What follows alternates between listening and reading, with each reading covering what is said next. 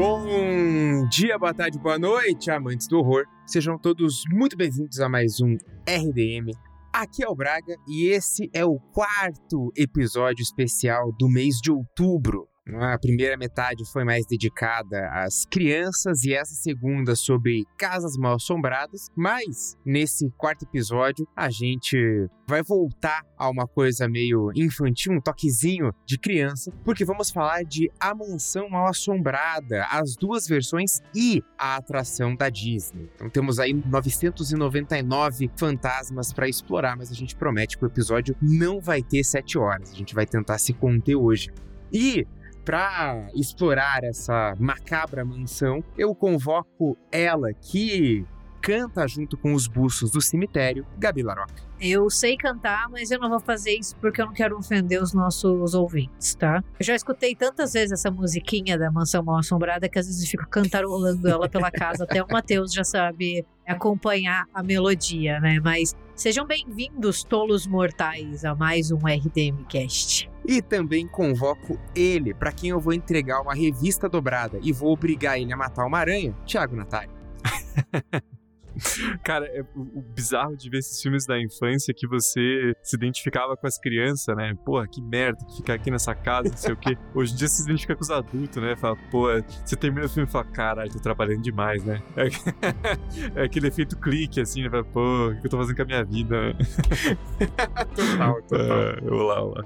Mas, antes da gente entrar, vocês vão ficando com os recadinhos e daí abriremos as portas da mansão. A gente já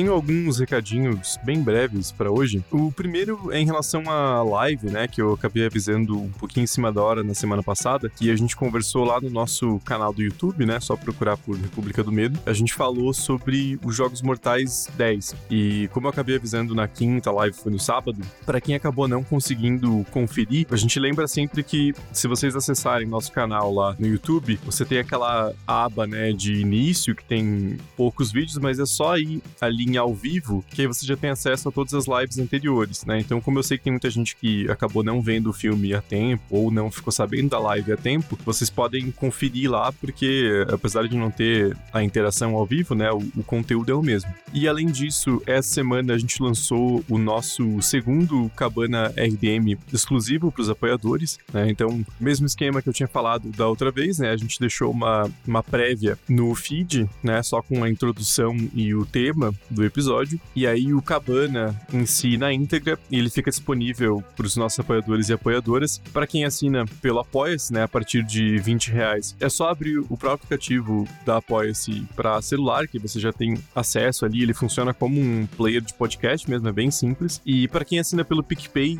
a gente sempre manda no grupo secreto do, do Telegram, né, que todo mundo dessa categoria de apoio tem acesso. A gente manda o link né, certinho para vocês conferirem via SoundCloud. E aí, claro, como sempre, né, deixo aqui o convite para quem se interessar em conferir esses dois Cabana RDM, também os próximos e várias outras recompensas que a gente dá para os nossos apoiadores e apoiadoras. É só vocês conferirem lá no apoia.se RDM ou República do Medo no PicPay, que a gente tem várias categorias diferentes e com certeza alguma delas cabe no bolso de vocês. E falando em apoia-se, quero deixar aqui a dedicatória especial para o Jean Philippe Silva, que é o nosso nosso novo apoiador da categoria Inquilino do Quarto Secreto Plus e que chegou já ganhando sorteio, né? Porque a gente sempre faz o sorteio mensal para a categoria Inquilino Leitor, né? E outra categoria acima, na nossa live mensal. E dessa vez, né, a gente fez dois sorteios, uma em relação à live passada e uma dessa. E o Jean já chegou, tornou-se apoiador e já foi contemplado no, no sorteio.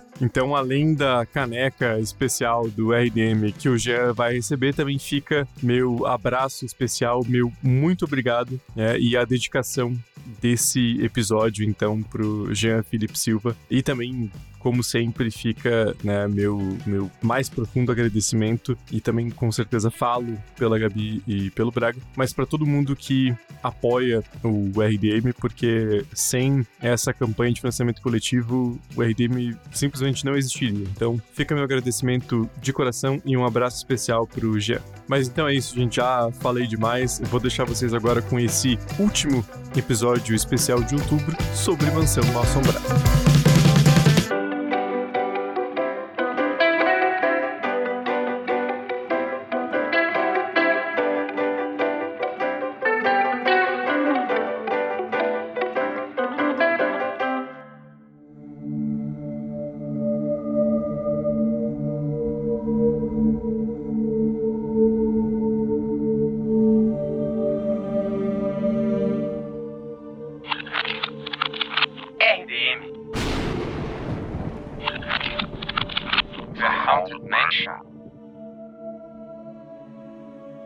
Mansão Assombrada, ou The Haunted Mansion, ela foi uma atração, foi e é ainda, né, porque ela permanece em atividade, uma atração da Disney inaugurada em 1969, lá na primeira Disneylândia, né? A Disneylândia de Anaheim, que fica lá no, no oeste. Né? Então não é ainda a de Orlando, vai vir depois. A gente já explica um pouco essa história da mansão assombrada se espalhando pelos quatro cantos do mundo. Tem que fazer um comentário que eu acho sempre muito engraçado quando alguém fala de, de Anaheim, na, na Califórnia, porque, mano, parece uma cidade na, na Pensilvânia, sabe? Uma parada assim, uma, uma colônia de, de, de, sei lá, de origem holandesa. E não, essa é na Califórnia, não, sabe? Tipo, São Francisco, Los Angeles, Anaheim, sabe?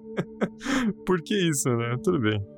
Algumas das informações que eu vou trazer aqui, elas estão naquele Por Trás da Diversão, que é uma, uma série da Disney Plus que mostra essas atrações, como que elas foram concebidas e como que elas são atualizadas a partir das opiniões dos... Como é que é, Gabi? E, dos imaginadores, né? Mas é o Imaginers. É... Imagineers é uma mistura de imagination e engineers. É tipo, porque eles não querem dizer que são só, entre aspas, engenheiros, né? Tipo, eles são Imagineers, porque, sei lá, eles têm uma categoria especial na Disney. Coisas de Disney, assim, de Walt Disney, entendeu? Coisas do Walt Disney.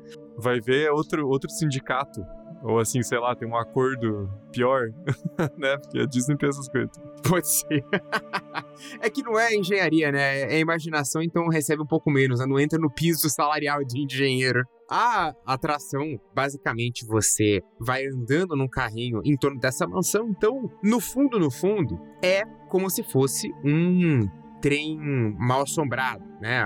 Todo parque de diversão tem um, um, trem do terror, algo assim. Só que a Mansão Assombrada é um trem mal assombrado, só que muito mais refinado. Né? A atração toda se baseia em ilusões de ótica e efeitos práticos, o que dá um charme muito incrível. E ela é baseada numa ideia do senhor Walt Disney que falava que pessoas gostam de se assustar, né? E a gente já fez nosso segundo episódio desse mês foi sobre o horror na Disney, a gente falou um pouco disso, então confiram lá algumas desses momentos de medo da Disney. Porém, uma instrução que ele deu para os seus Imagineers, para os seus engenheiros da imaginação foi que ele quer que as pessoas se assustem, mas ao mesmo tempo ele queria que os fantasmas tivessem uma pegada amigável. E aí que foi o primeiro desafio. A primeira mansão mal assombrada, como o Braga falou, né, ela foi inaugurada em 1969, mas toda a concepção dela começou tipo 10 anos antes, quando a Disneylandia estava em construção ainda, né? Então, tipo, seria o primeiro parque do, do Walt Disney e ele pensou inicialmente, né, como uma atração onde as pessoas pudessem andar. Então, a ideia original é que os visitantes pudessem entrar e andar, que nem tem em alguns parques assim, e conhecer uma história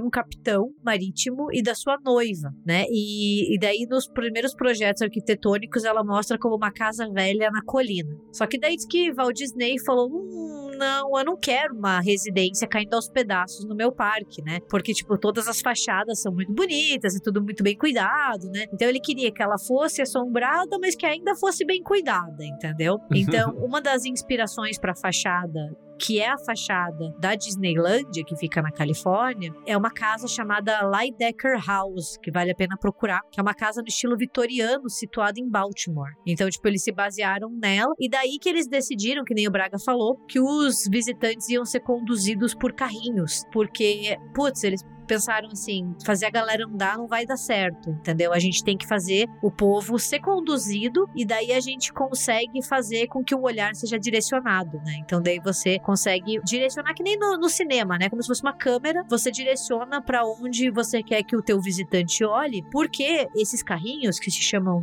Doom Buggies, eles giram. Eles não giram rápido, tá, gente? Tipo, não é uma montanha russa. Mas, tipo, quando ele quer que você olhe para a esquerda, o carrinho vira para a esquerda. Quando ele quer que você olhe para a direita, ele vira para a direita. Então, isso faz com que a atração consiga direcionar exatamente para onde você tá olhando. É, isso é essencial para manter a magia, né? Para você não é. ver, às vezes, alguma coisa funcionando e tal. Você vai virando e, e distraindo o visitante para que ele não perceba todo o maquinário, todos os efeitos que estão atrás. É o, o princípio de um show de, de mágica, de ilusionismo, né? Você fica distraindo a pessoa para ela não perceber o que, está acontecendo bem na frente dela. Ela não percebeu os, os, os, trabalhadores, os atores ali batendo um papo, né? Quando não tá em cena, trocando de roupa. Mas não tem ator. É, animatrônico e ilusão, né? Gente, é porque eles usam animatrônicos de ponta desde o início, né? Claro que com o tempo a atração foi sendo revitalizada como qualquer outra, né? mas ao mesmo tempo que tem esses animatrônicos, também tem tipo técnicas de ilusionismo do século XIX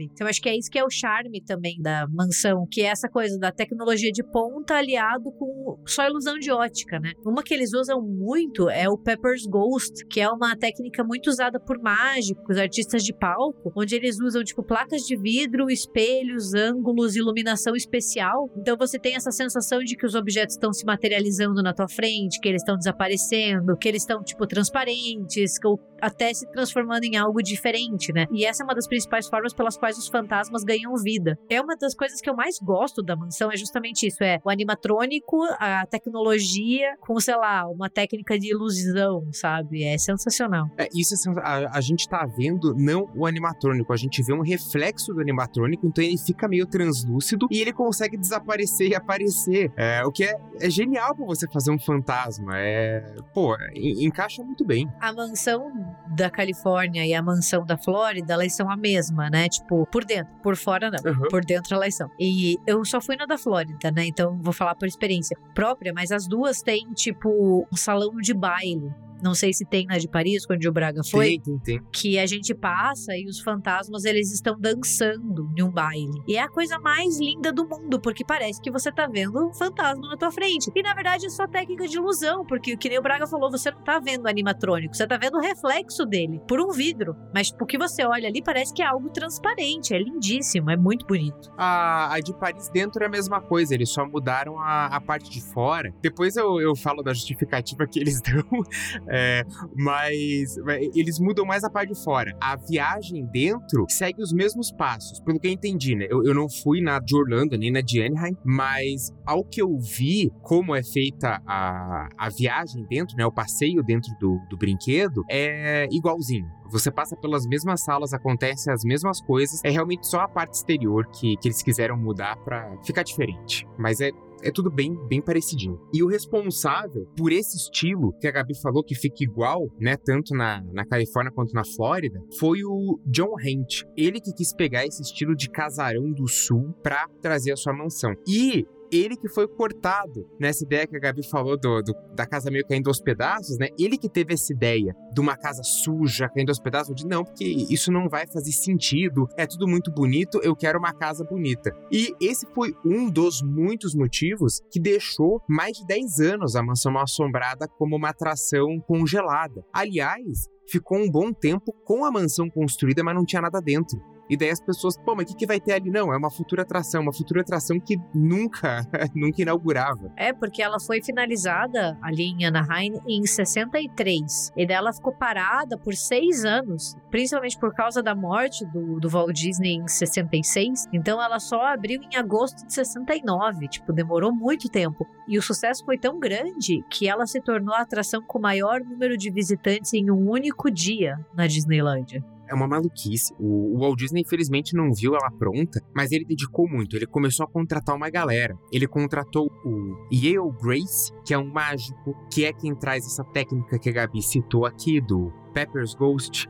Ele que, que traz essa técnica. O Rolly Crump, que é o cara responsável ali por Peter Pan, Dame Vagabundo, mas ele é um cara que ele produzia muitos objetos macabros. O Walt Disney prometeu para ele que faria um museu do macabro, mas ele acabou falecendo antes de, de conseguir fazer essa ideia e ninguém nunca mais aceitou fazer o museu do macabro. Então muitas coisas que ele fez acabaram parando dentro da mansão mal assombrada. Inclusive ele conta que ele e o Yale faziam o design de vários dos monstros e deixavam numa sala. E vários faxineiros se recusavam a limpar. Falavam, ó, oh, você tem que deixar a luz acesa, porque a galera tem medo de entrar lá. E daí eles falaram que eles decidiram pegar uma peça. Eles deixaram a luz acesa, mas eles botaram um timer para que todos os animatrônicos começassem a funcionar é, ao mesmo tempo, assim, no meio da madrugada. Então a galera tava lá limpando e todos acionaram ao mesmo tempo, começaam lá a falar. Ai, que filhos da puta. E daí diz que eles tiveram que começar a limpar a própria sala porque ninguém mais entrava lá de medo. Eu achei essa história muito boa.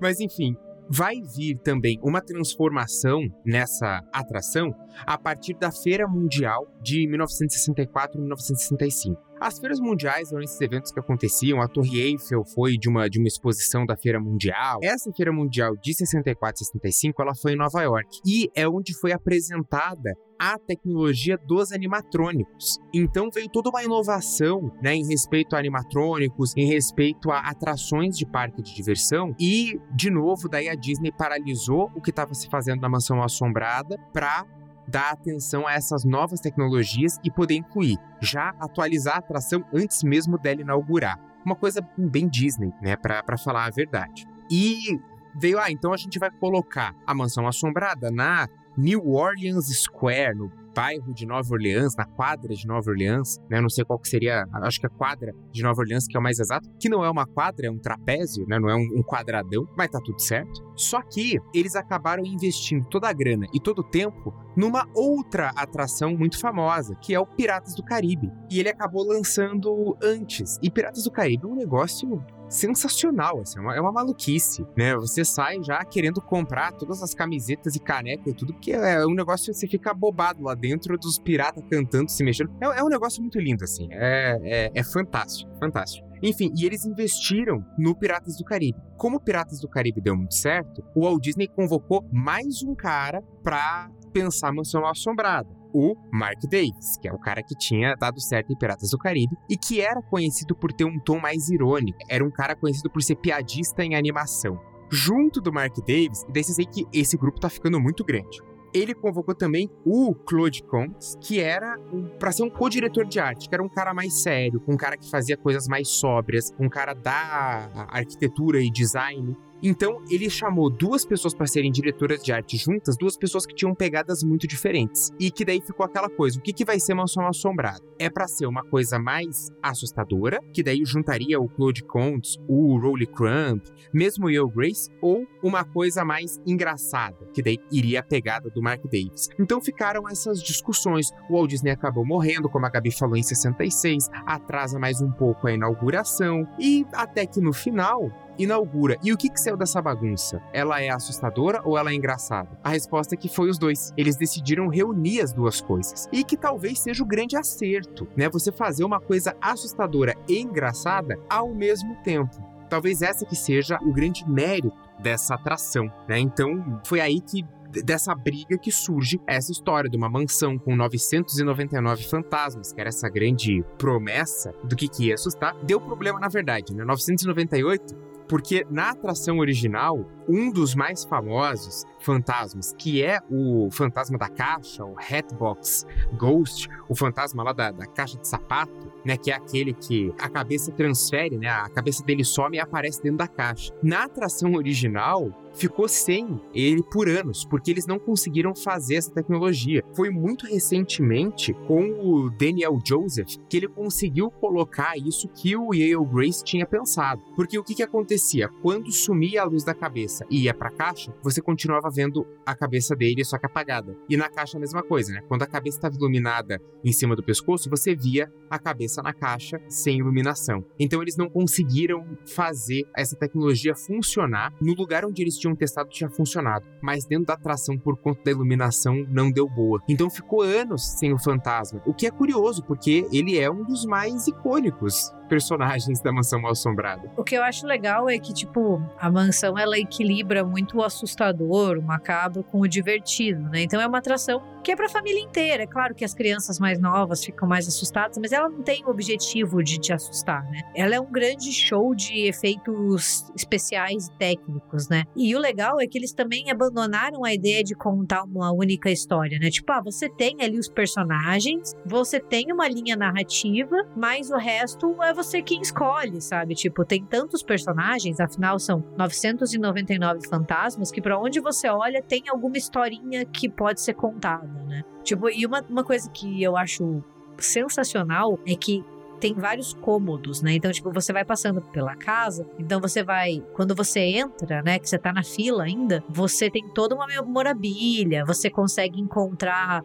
a lápide com os nomes das pessoas envolvidas, tipo uma homenagem aos engenheiros e às mentes criativas, né? Você encontra ali as lápides com os nomes deles, né? E daí quando você entra, tem uma sala que é tipo uma sala de quadros e a sala estica, né? Então, na verdade, ela não estica, você tá num elevador, mas você não tem a noção de que você tá descendo, parece que as paredes estão esticando, né? É muito sensacional, porque daí tem o salão de baile, tem o sótão antigo, daí você cai em um cemitério onde tem fantasmas cantando. É tudo muito bem pensado, assim. É, pensando como que ela funciona, né, Gabi? Falou, na Disney tem essa pilha da, da fila, né? A fila já é uma atração por si só, já que geralmente você vai ficar, sei lá, uma hora na fila às vezes, às vezes até mais. Tem umas filas que são bem demoradas. Então eles já meio que te enganam, né? Te entretêm já na fila para parecer que você não tá esperando. Então a Mansão Assombrada ela já começa antes mesmo de você entrar no carrinho. Essa sala que estica aparece no filme novo, tem, né, os, os quadros esticando. Lá em Anaheim,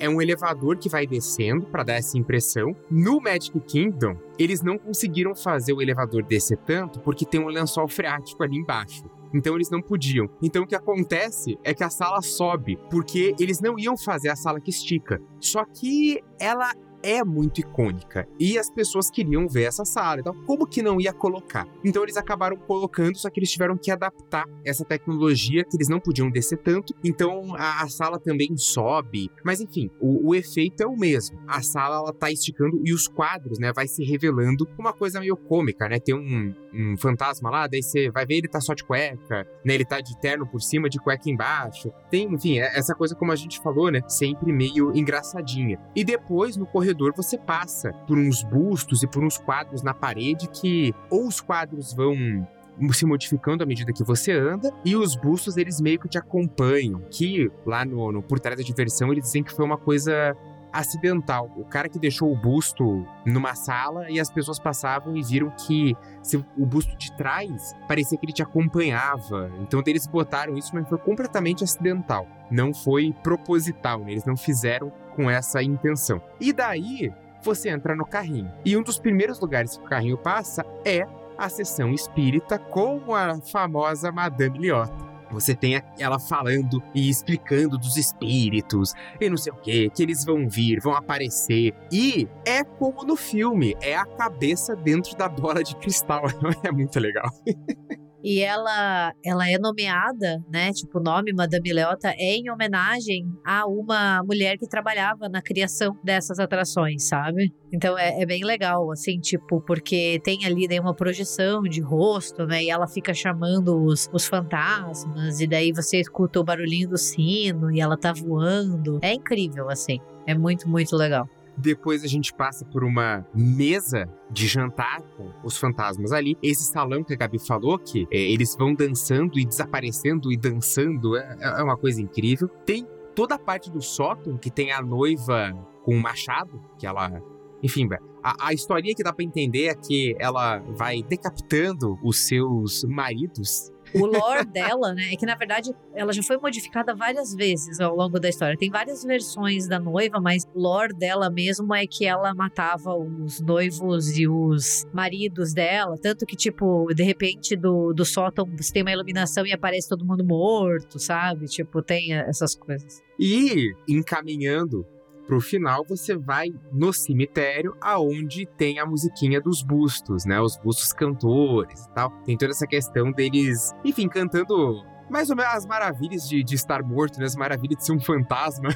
Mas é uma musiquinha muito divertida. Happy Haunts Materialize. When begin to vocalize, grim, grim ghosts come out to socialize.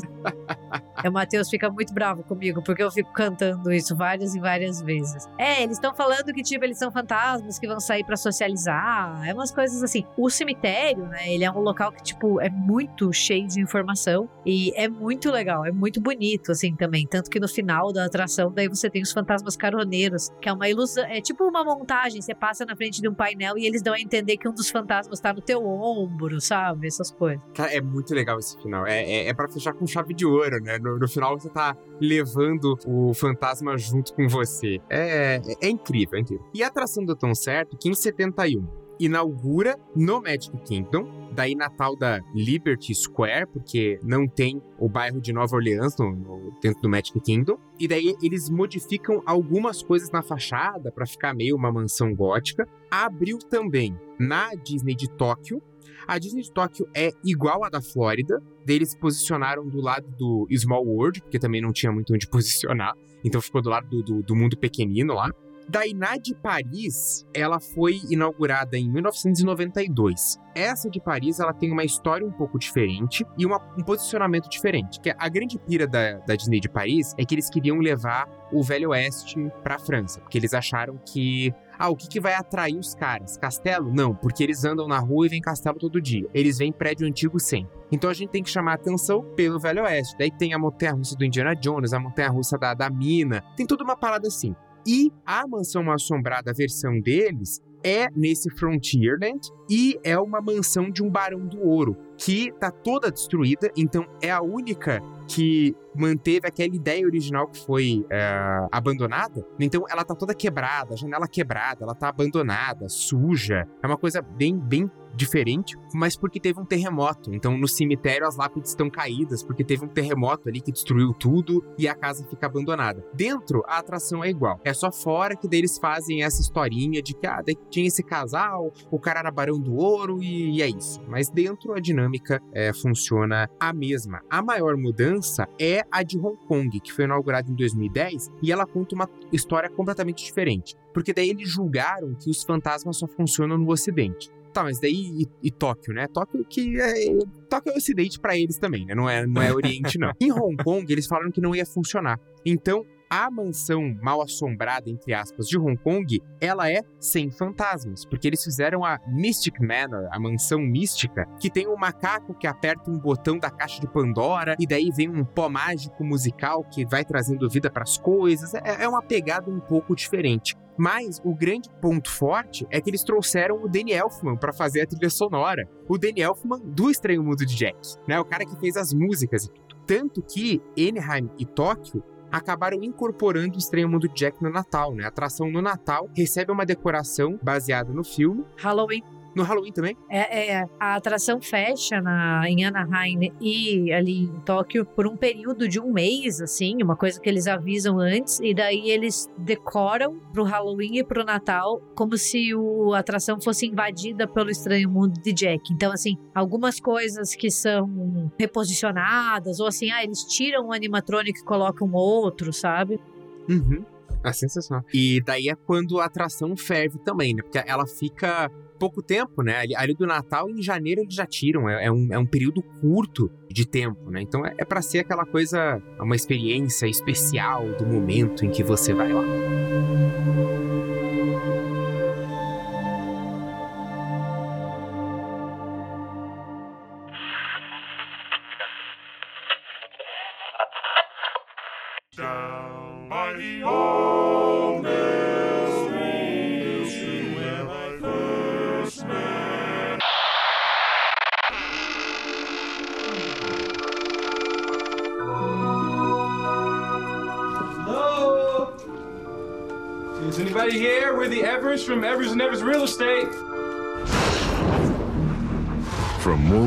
Pictures. I am Madame Leota, seer of all. Oh, that's great. What is that? Can prepare you for an adventure Find the key that must be found. That was easy. from the beyond. The Haunted Mansion.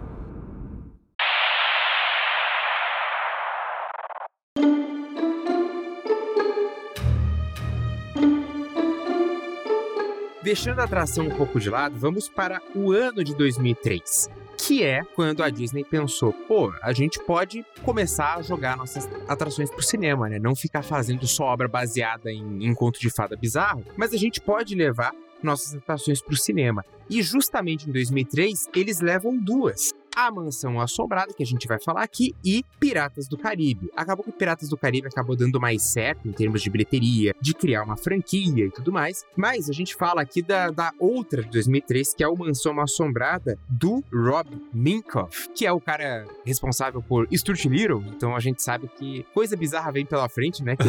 Enfim. Olhe todas essas crianças querendo ser adotadas. Vamos adotar este rato. E acho que vale o comentário também que Piratas do Caribe virou uma parada meio. até meio galhofa, assim, né? Bom, sempre foi galhofa, mas foi demais pro lado, assim, de uma coisa meio ridícula, até os, principalmente os dois últimos, né? Mas o primeiro filme, né, que é o, o Maldição do Pérola Negra, é um baita filme, né, cara? Assim, acho que revisitando, assim, dá até pra gente pensar depois de fazer um episódio sobre a franquia. Tem três filmes, né? Franquia, assim, a, a pentalogia de três filmes. É, mas focando mais nos primeiros, né? Porque é, é realmente muito bom e eu gosto do segundo também. Então, foram filmes que acho que foram bem marcantes ali no, no começo dos anos 2000, né? Então, é, acho que seria legal revisitar. Claro, claro. Eu só queria fazer um, um comentário bem rápido sobre o Piratas do Caribe. É que se você tiver a oportunidade e for para alguma das Disneys que tem o Piratas do Caribe, a atração, é um barquinho, sabe? Tipo, você vai andando no barquinho. Depois, com o sucesso do filme, eles editaram a atração e, obviamente, agora ela tem os animatrônicos do Jack Sparrow. Então, tipo, ele é um personagem inventado pro filme, mas eles colocaram ele, colocaram outros também ali, eles deram uma, uma repaginada, um up na, na atração que eles fazem de tempos em tempos, né? Eles arrumam, vão mexendo, principalmente quando dá muito sucesso no, no cinema. Então agora você tem o Jack Sparrow nessa atração, que é uma das mais antigas ali do- dos parques. E não coloquem as suas mãos para fora do trajeto, porque teve uma pessoa que uma vez perdeu as mãos, viu, no trilho. Caralho. Gente, eu tenho assim, eu tenho um hábito horrível. né? A última vez que eu fui pra Disney, eu fiquei mexendo no celular e eu lembro que o Matheus e meu pai perguntaram o que você tá fazendo. Eu falei, ah, vendo aqui gente que morreu na Disney. E eles, tipo, porra, Gabriela. Eu falei, ó, gente, eu aprendi, porque o moleque perdeu uma mão porque ele colocou a mão pra fora do, do, do barquinho, que ele queria pegar na água. E é um Meu trilho, Deus. né? E daí, por exemplo, dentro da. Já que vocês querem fatos bizarros, na própria mansão teve uma a história é horrível. Uma menina na década de 90 que ela tentou pular de um carrinho pro outro. E daí ela caiu no trilho e ela foi, tipo, uma amassada no trilho. Teve o rosto todo machucado, deformado, assim, tipo. É bizarro. Tem muita coisa horrível que acontece nos parques da Disney, assim. Não façam isso antes de irem pra qualquer parque de diversões. Assim, não é muito saudável, mas. Ah, Mas, pensando no, no Mansão Assombrada de 2003, que é estrelado principalmente pelo Ed Murphy, e é um filme que acho que toda criança aí do- dos anos 90 ali, anos 2000, né, deve ter esse filme na cabeça, porque é um filme divertidíssimo. Passou várias vezes na TV aberta, eu tinha o VHS. Pô, é, é- é sensacional. Vai contar a história da família Evans, que é uma família de... O casal, né, os pais, eles são corretores, o Jim e a Sarah. Eles são corretores de imóveis. É o Jim Evers, da imobiliária Evers. Adorava quando ele falava. Evers and Evers.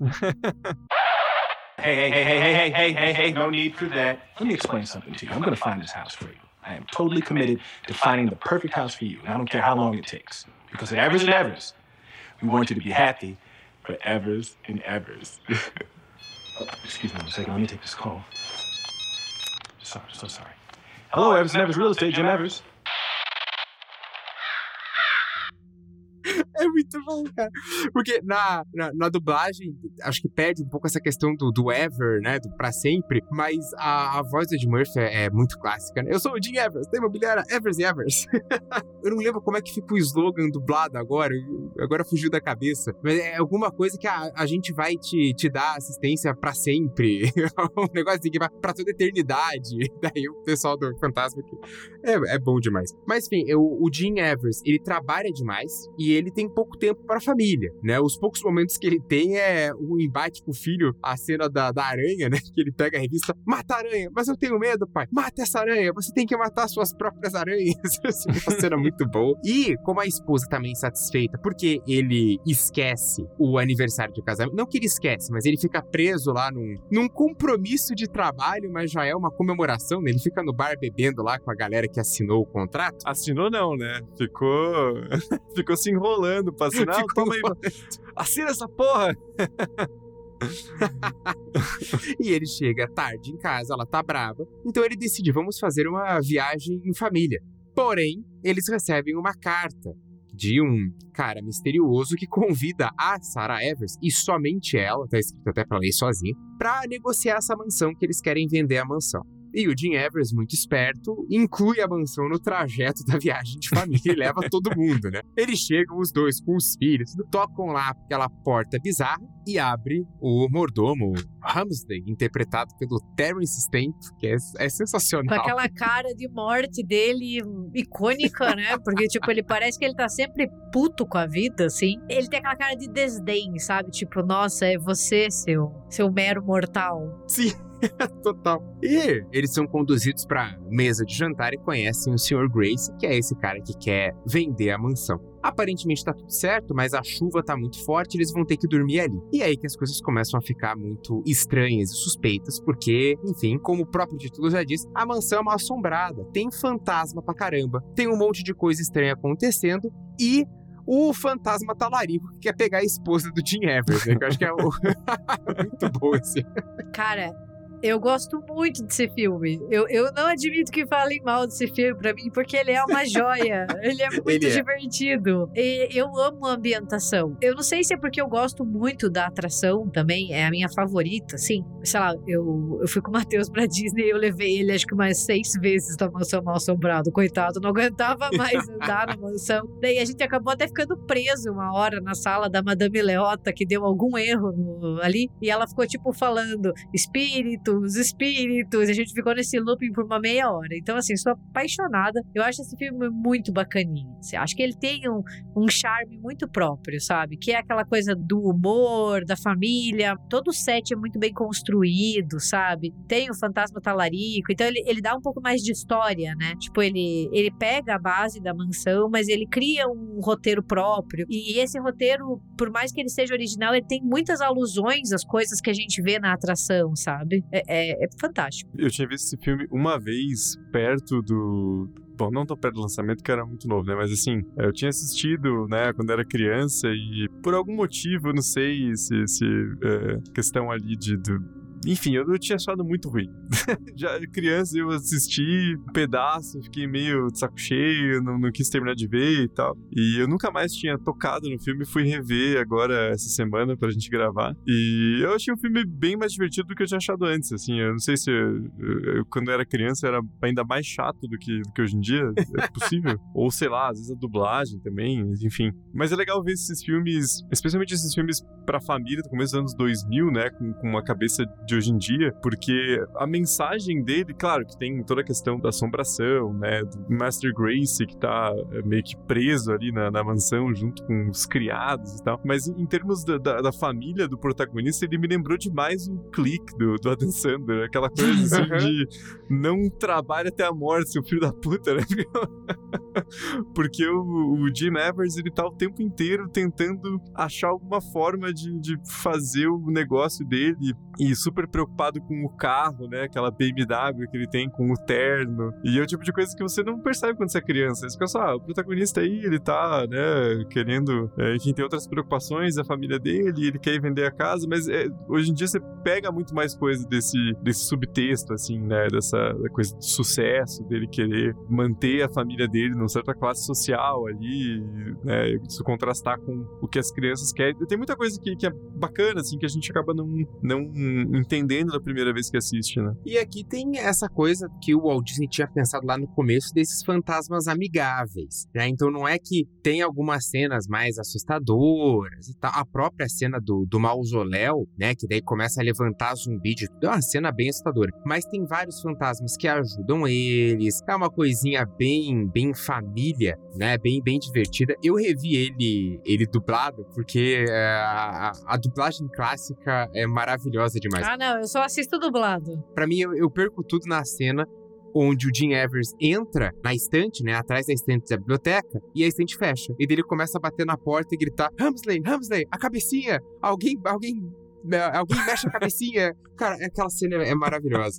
Ela é muito boa. E a, a, família se divide, né? Eles vão explorando lugares diferentes. Enquanto o Sr. Grace tenta seduzir a mulher casada, a família é. se divide. E você vai descobrindo aquela mansão, vai descobrindo os personagens. Os bustos cantores são sensacionais, que é qualquer coisa que fala, eles inventam uma musiquinha.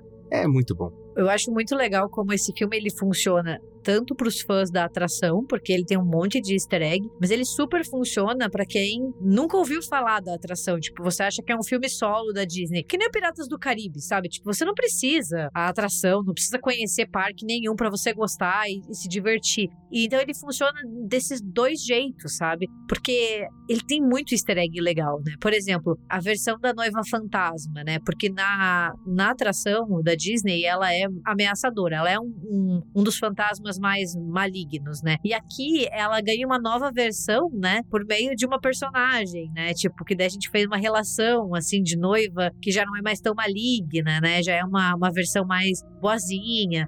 Tem toda a cena do cemitério, que é muito legal. Quando eles estão no cemitério, que tem o, o cocheiro fantasma, daí eles encontram os caroneiros, que são os fantasmas que estão sempre ali pedindo carona, né? É, é, incrível, assim, tipo, é recheado de, de muitos detalhes, né? Eu acho que é um filme feito com muito carinho. E tem ninguém mais, ninguém menos do que Jennifer Tilly, né? A própria uhum. noiva de Chuck, como a Madame Leota. E ela tá incrível, assim, porque a Madame Leota é uma das personagens mais queridas, né? Dessa, digamos, franquia, dessa atração. E ela tá muito bem, assim, ela é fantástica como Madame Leota. Quando ela fica enjoada porque alguém pega ah, o vidro da bola e mexe muito e ela não, não fica meio zonza, assim, é muito bom, muito bom. É um filme muito, muito engraçado. E a, a todo momento, né? No final tem aquela coisa bonitinha, ah, porque os espíritos vão, vão em direção à luz, tudo vai acabar bem, né? Ele tem esse final bem doce, bem suave. Mas outra cena que eu me mato é quando a, tem toda essa treta da, da Sarah,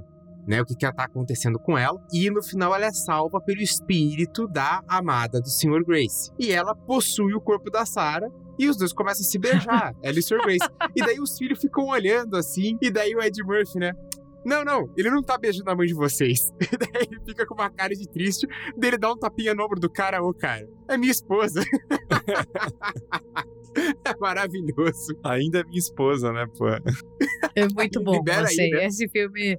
É, e a mansão em si, né? Porque ela, ela tem todos os cômodos e ela tem, assim, tem uma parte que é aquela parte quando o Eddie Murphy ele fica preso para fora, né? Que ele tem que invadir a residência com a BMW, né? Que ele tem que sacrificar o, o brinquedo dele e ele coloca um cinto na, na Madame Leota, né? Ele entra meio como se fosse em um jardim de inverno, né? Esse jardim, ele é da atração do, do Magic Kingdom, da Flórida, né? Mas a, a a fachada da casa é a Diana Anaheim. Então, tipo, eles têm todos esses detalhes, eles fazem esse, essa mescla, tipo, papel de parede é um que a gente encontra por lá, né? É muito legal, assim, tipo, e, e tem esses momentos que são genuinamente divertidos, né? Você ri com o Ed Murphy. Eu gosto dele como ator, então, assim, ele sempre consegue me fazer rir com as palhaçadas dele. E eu gosto muito do, dos personagens secundários ali. Tem aquela dupla de fantasmas que eram funcionários da, da mansão, né? O, acho que o Ezra e a Emma, né? E eu gosto muito do ator que faz Ezra, que é o Wallace Shawn, que ele tá, acho que a galera lembra dele principalmente no Princesa Prometida, né? E também no, no My Dinner with Andrew. É um ator muito, muito bom.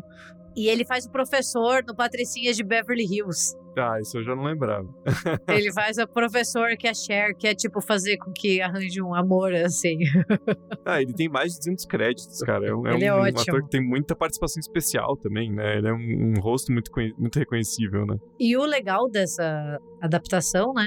É que, pra quem gosta de prestar atenção em maquiagem, em efeito prático, né? Quem fez tudo isso é ninguém mais, ninguém menos do que o Rick Baker, né? Que é o cara que ganhou o Oscar de melhor maquiagem por um lobisomem americano em Londres. E inúmeros outros, porque depois ele tem vários trabalhos com o Ed Murphy e com o Adam Sandler, né? Mas é ele quem fez ali todo o visual dos fantasmas. Ele até aparece na cena do cemitério. Ele é tipo um fantasma, ele tem uma participação especial, ele é um fantasma atrás de uma tumba, usando tipo uma um visual que lembra branco o anfitrião fantasma, que é tipo um personagem assim, tipo. E é muito legal porque daí você entende também por que, que é tudo tão bem feito, né? Eh, Teve todo esse cuidado em- com os artistas e profissionais e também gosto muito como o nome do personagem lá do Fantasma Talarico, que é o Edward Gracie, né? Ele é um nome que é que a gente encontra nas lápides lá da atração, porque é uma homenagem ao Yale Gracie, que, como o Braga disse, é um dos responsáveis por ter criado a, a mansão original. Então, tipo, todas essas questões ficam muito legais, assim. Pô, é, é um filme sensacional. Eu acho que vale muito a pena rever ou ver, né, se, se alguém ainda não assistiu. É um filme que não. Ele não envelheceu mal, ele é extremamente divertido, a gente ainda dá muita risada com ele. Só que, infelizmente, em 2013, ele não fez tanto sucesso, ele não foi tão bem de bilheteria. E, se contar esses filmes baseados em atração, ele ficou bem ofuscado pelo Piratas do Caribe, né, que acabou roubando muito a cena. Mas já se falava há algum tempo em fazer um remake, né, uma nova versão de Mansão Mal Assombrada.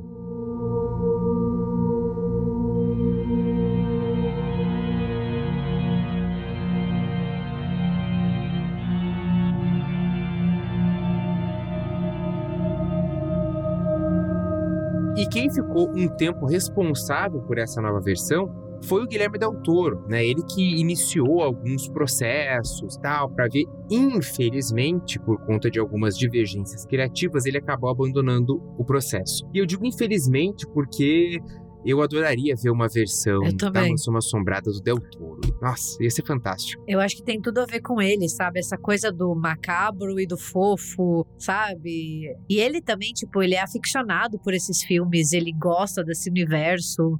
Nossa, ia ser muito legal se ele tivesse feito. Ele sabe desenvolver bem criança e no roteiro. Não fica aquele personagem infantil solto, né?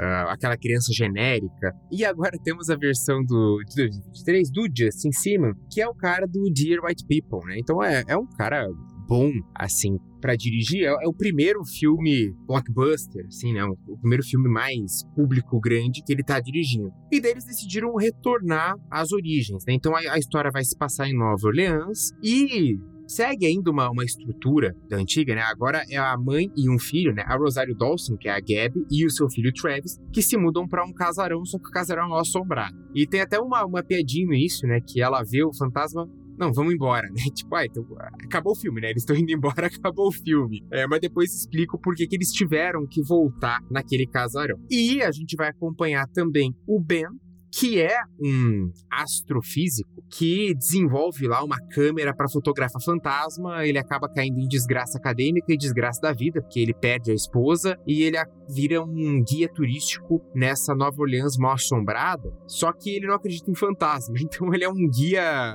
mal-humorado e, e- e meio alcoolizado também, né? Porque ele tá bebendo lá antes do tour. Então ele é muito mal-humorado, trata todo mundo mal.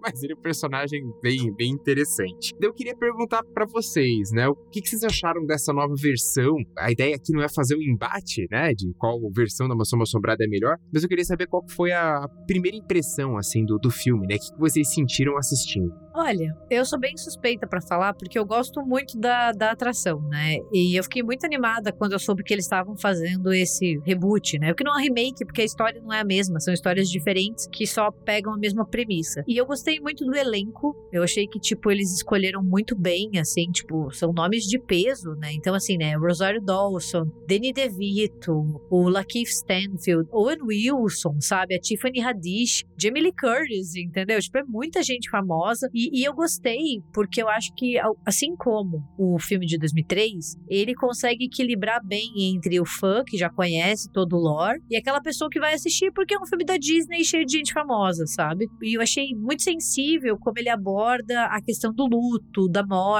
sabe? Ele traz ali um antagonista um pouquinho mais perigoso, né? Tipo, mais maligno. Mas eu gostei, a minha experiência foi bem positiva, assim. Eu não sei, o filme foi um fracasso de bilheteria, né? Meio triste. Eu fiquei meio chateada, mas para mim, que sei exatamente o que esperar, eu achei bem divertido. Eu vou ter que invocar a Glória Pires e dizer que eu não sou capaz de opinar. Acabei perdendo a estreia no, no cinema, mas eu, eu ia comentar que isso é uma coisa meio estranha da Disney, né? Porque, e é que eu tô dizendo não, não só Disney como o estúdio mãe de, né, Lucasfilm e Marvel, enfim, mas os filmes que tem o selo da Disney, Disney, parece que eles divulgam tão mal, né, cara? Eu não consigo entender, assim, tipo, porra, se você piscar, você perde, né? Especialmente os live actions, né? Que, assim, tirando aqueles que geram polêmicas desnecessárias, né? Não pela parte do estúdio, mas pela parte de pessoas desocupadas. Mas tem uns que parece que se você não, não tiver muito atento, você não percebe que estreou e você não consegue assistir no cinema, né? O Mansão Assombrada foi um que eu ouvi muito pouco falar sobre, né? Parece que não, não tem um marketing bem feito, aí chega no cinema, fica uma semana e sai, né? Pô, e a Disney é um estúdio gigantesco, né, cara? Não era pra ser tão ruim assim, né? O filme chegou e mal foi visto, assim, tipo, o marketing foi muito silencioso, chamar atenção, assim. É, eu não sei se foi porque eles estavam esperando já que não seria uma grande bilheteria e meio que que deixaram de lado para, ah, então nem, nem, vamos gastar dinheiro em propaganda. Né? Eu não cheguei a ficar decepcionado com o filme, mas eu, eu acho que ele ficou um pouco abaixo do primeiro, numa questão de eles tentam trazer toda uma, uma nova história, uma nova roupagem que eu achei interessante. Os atores são maravilhosos, não tem nem o que falar, tá todo mundo extremamente bem. Mas não sei, parece que algumas coisas ficaram, ficaram faltando. O personagem do Travis, eu acho que podia ter um pouquinho mais de, de elementos ali, porque uma hora aparece ele, ele sofrendo bullying, e daí depois ah, eu fui eleito vice-presidente da sala.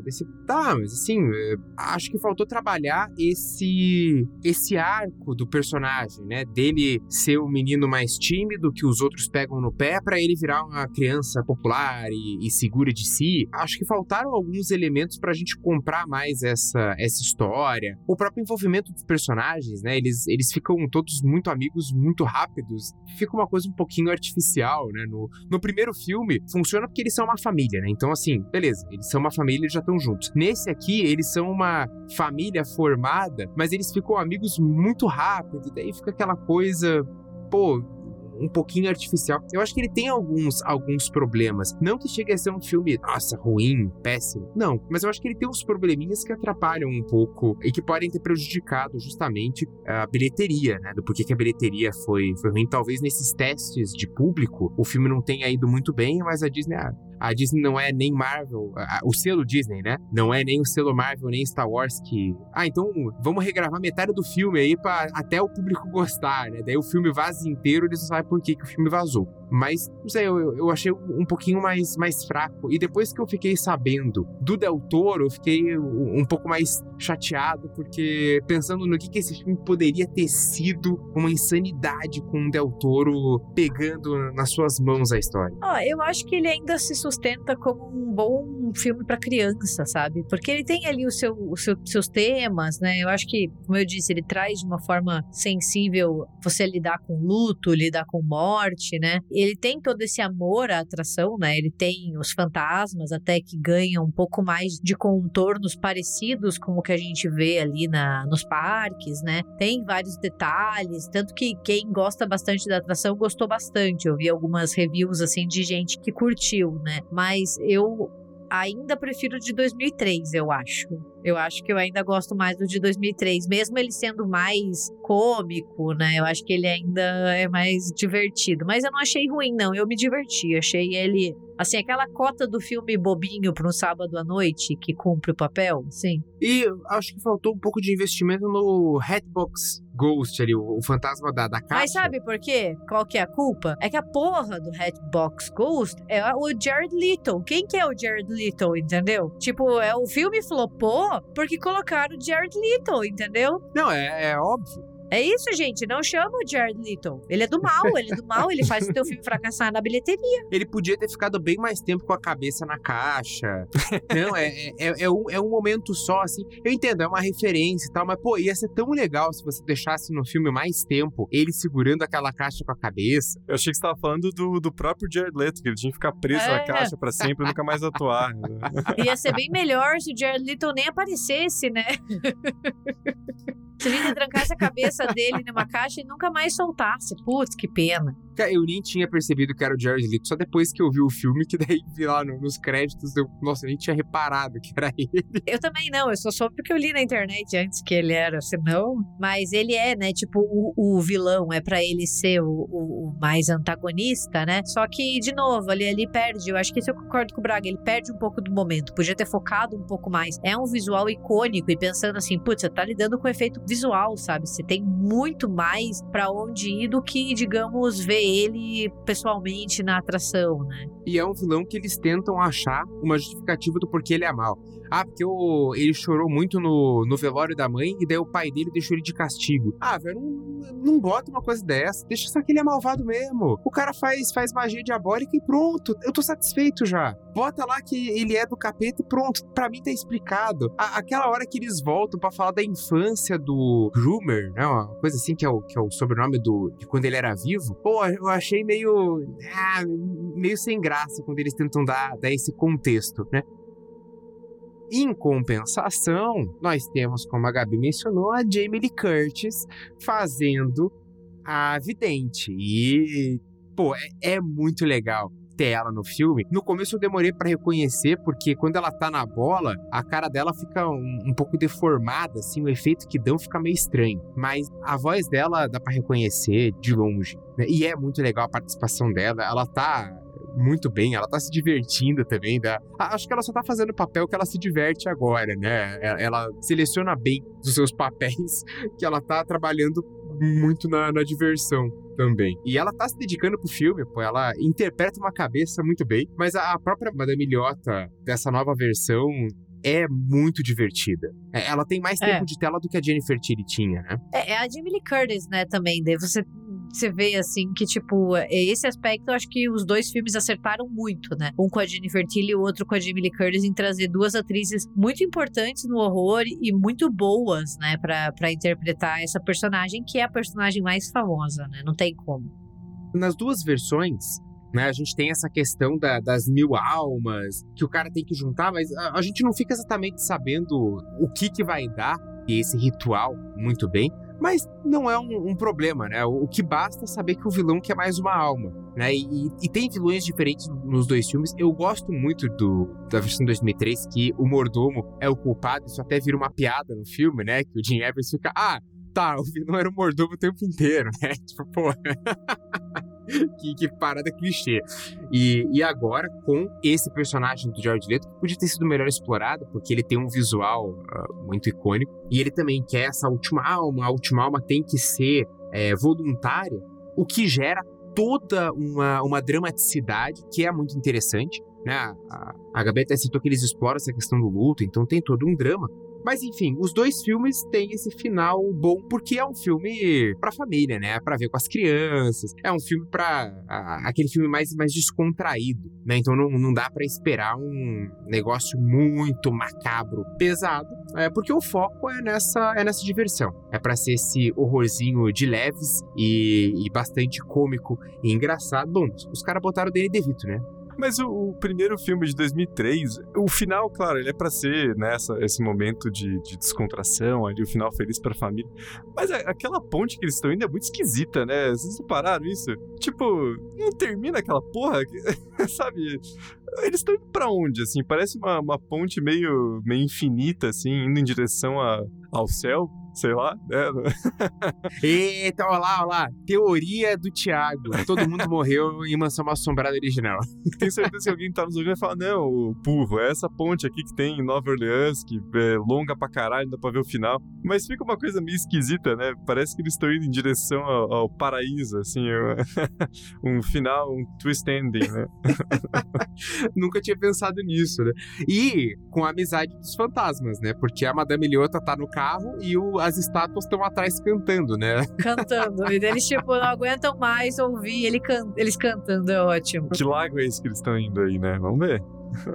Mas é divertido que mantém aquela coisa original do, do Walt Disney. É o susto, a diversão e fantasmas amigáveis, né? Eu acho que a atração, o filme de 2013 e o de 2023, os três têm isso de um jeito muito legal e muito equilibrado.